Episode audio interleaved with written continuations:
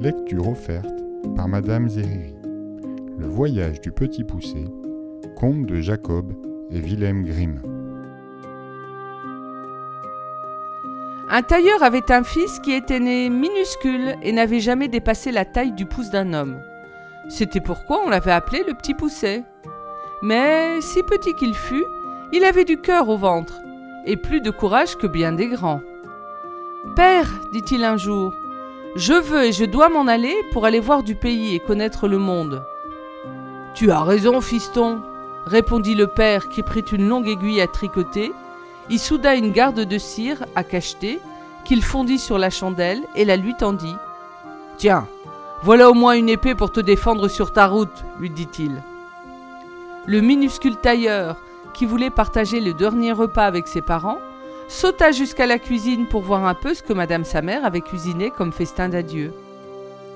Madame ma mère, que nous donnes-tu aujourd'hui à manger? demanda-t-il. Regarde toi-même, dit la mère. Alors le petit poussé sauta dans la cheminée et regarda dans le chaudron.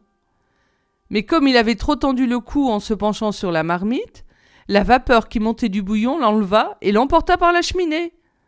Un moment, il chevaucha les airs de, sur cette vapeur, puis il redescendit par terre. Et le petit tailleur qui se trouvait du coup au milieu du monde extérieur commença son voyage et s'en alla d'abord s'engager chez un maître tailleur. Mais dans cette maison, la nourriture ne lui plaisait pas. Madame la maîtresse, si vous ne nous donnez pas une meilleure nourriture, dit le petit pousset, je m'en irai d'ici, et demain de bonne heure j'écrirai à la craie sur votre porte Trop de pommes de terre et pas assez de viande.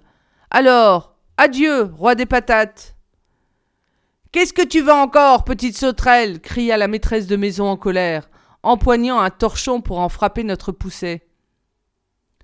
Mais le petit tailleur sauta se mettre à l'abri sous le dé, glissa un œil au dehors et tira la langue à la maîtresse.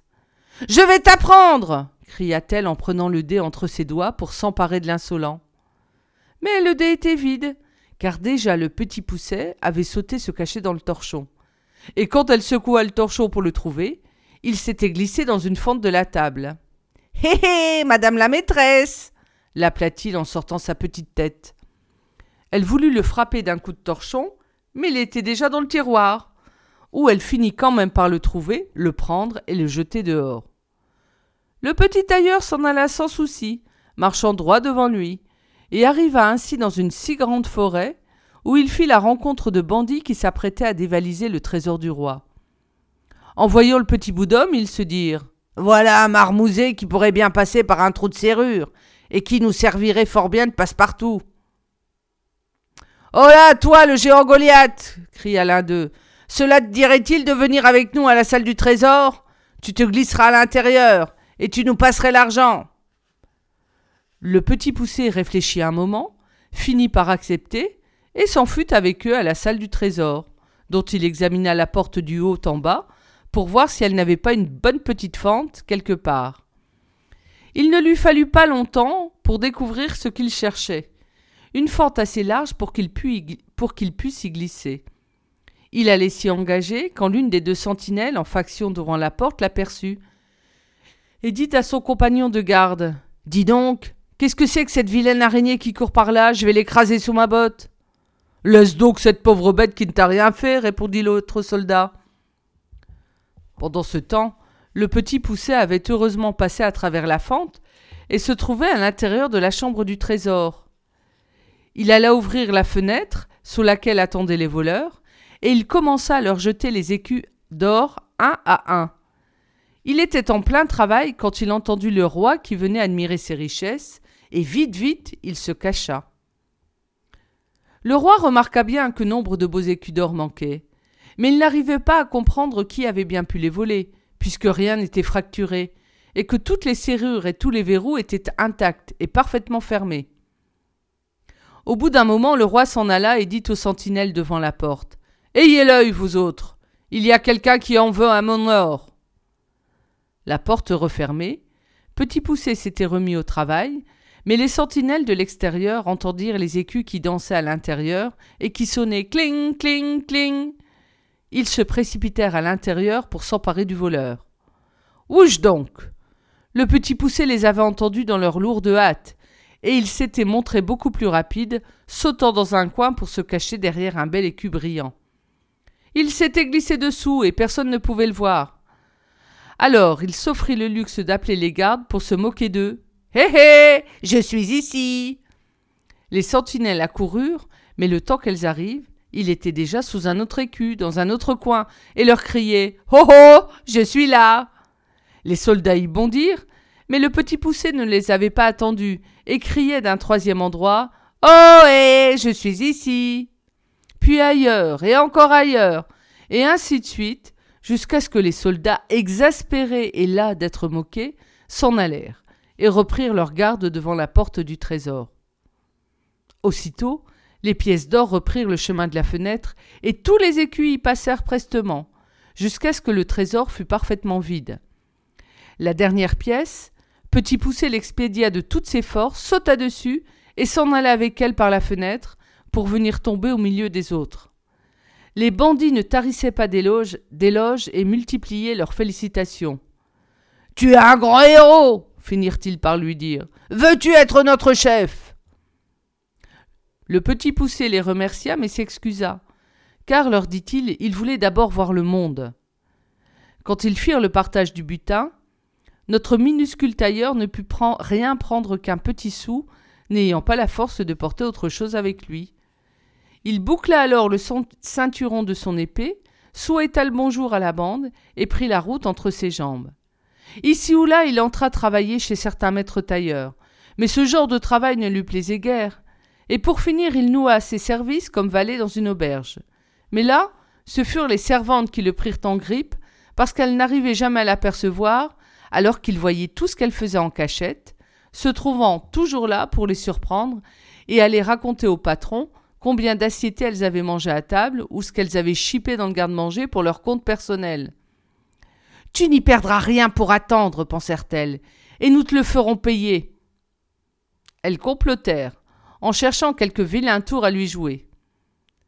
Un jour que l'une d'elles était en train de faucher dans le jardin, voyant le petit pousset batifolé et gambadé parmi les hautes herbes de la pelouse, elle s'empressa de faucher l'endroit et de le ramasser avec l'herbe, qu'elle alla bien vite porter aux vaches, en cachette. Parmi les vaches, il y en avait une grosse et noire qui l'avala avec son herbe, mais sans lui faire de mal. Dans le ventre de la bête, il ne se plaisait pas, mais pas du tout, parce que c'était tout sombre, et qu'il n'y avait pas la moindre lumière dans ces noires ténèbres. Quand on vint traire la vache, il se mit à crier Triche, triche, train Le seau n'est-il bien pas bientôt plein? Mais nul ne l'entendit à cause du bruit que faisait le lait en fusant dans le seau, et cela ne servit de rien. Un peu plus tard arriva l'aubergiste dans son étable. Demain, dit-il, devant la grosse vache noire, on va tuer et bouchoyer cette bête. Je recommence. Demain, dit-il, devant la grosse vache noire, on va tuer et bouchoyer cette bête. Petit poussé dans le ventre de la vache fut pris d'une telle peur qu'il se mit à crier de toute sa petite voix claire. Laissez-moi d'abord sortir, je suis dedans. Mais où es-tu demanda le maître, qui avait fort bien entendu cette voix, mais ne savait pas d'où elle pouvait venir. Dans la noire. Dans la noire. cria le pousset. Mais le maître ne le comprit pas et s'en alla tout bonnement. Le lendemain matin, la vache fut abattue, saignée et découpée. Par bonheur, le petit poussé passa entre les coups de hache et les coups de couteau sans y laisser sa vie. Mais il resta prisonnier de la chair à saucisse.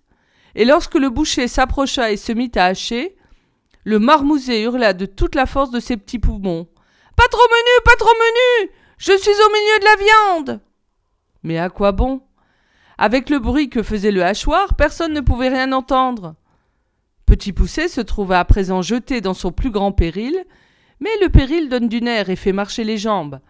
À force de sauter, de bondir de ci, de là pour éviter le pire, il réussit à passer entre les couteaux du hachoir, sans dommage pour ses membres, et il sauva sa peau. Sa peau et rien de plus, car sortir de là, il ne le pouvait pas, quoi qu'il fît. La vie qu'il venait de sauver n'avait au bout du compte pas d'avenir, ailleurs qu'à l'intérieur d'une saucisse. Ce domicile était plutôt exigu, à vrai dire, et il lui fallut de plus se trouvait suspendu dans la cheminée pour y être fumé, ce qui fit que le temps de cet interminable séjour lui parut plutôt long. Mais enfin, en plein hiver, arriva le jour qu'il fut dépendu, car la saucisse était destinée à l'assiette d'un client. Aussi, quand l'aubergiste, dans sa cuisine, se mit à couper la saucisse en tranches, le petit poussé fit bien attention de ne pas avancer sa tête au dehors, pour ne pas risquer de se faire couper le cou. Libéré enfin, il respira le bon air du dehors et bondit pour se sauver. Car dans cette maison où il en avait tant vu, il n'avait pas l'intention de rester une seconde de plus. Sa seule hâte et son unique pensée étant de reprendre la route pour aller voir du pays. Pourtant sa liberté ne fut pas de longue durée. En pleine campagne, il se trouva nez à nez avec un renard qui l'avala sans même y prendre garde, tout en rêvant à autre chose. Hé, monsieur le renard hurla le petit homme. Je suis déjà au beau milieu de votre gosier. Laissez-moi reprendre ma liberté. Tu as raison, répondit le renard. Te manger toi, c'est tout autant que rien. Mais il faut que tu me promettes toutes les poules du poulailler de ton père, si tu veux que je te laisse aller. De tout mon cœur, répondit le petit poussé. Les poules, tu les auras toutes jusqu'à la dernière, je te le promets. Alors le renard lui rendit sa liberté, le porta lui-même jusque chez lui, dans la maison paternelle. Et quand le père retrouva son cher petit bout de fils, il fut si heureux qu'il donna bien volontiers ses poules au renard. Et en plus, annonça triomphalement le petit poussé à son père, je te rapporte une bonne petite somme d'argent. Et il lui tendit la pièce d'un sou qu'il avait gagnée au cours de son périple. Mais pourquoi le renard s'était-il vu donner toutes les malheureuses poules sans qu'elles eussent rien à dire? Eh bien, petit idiot, ton père aussi aime mieux son enfant que les poules de son poulailler.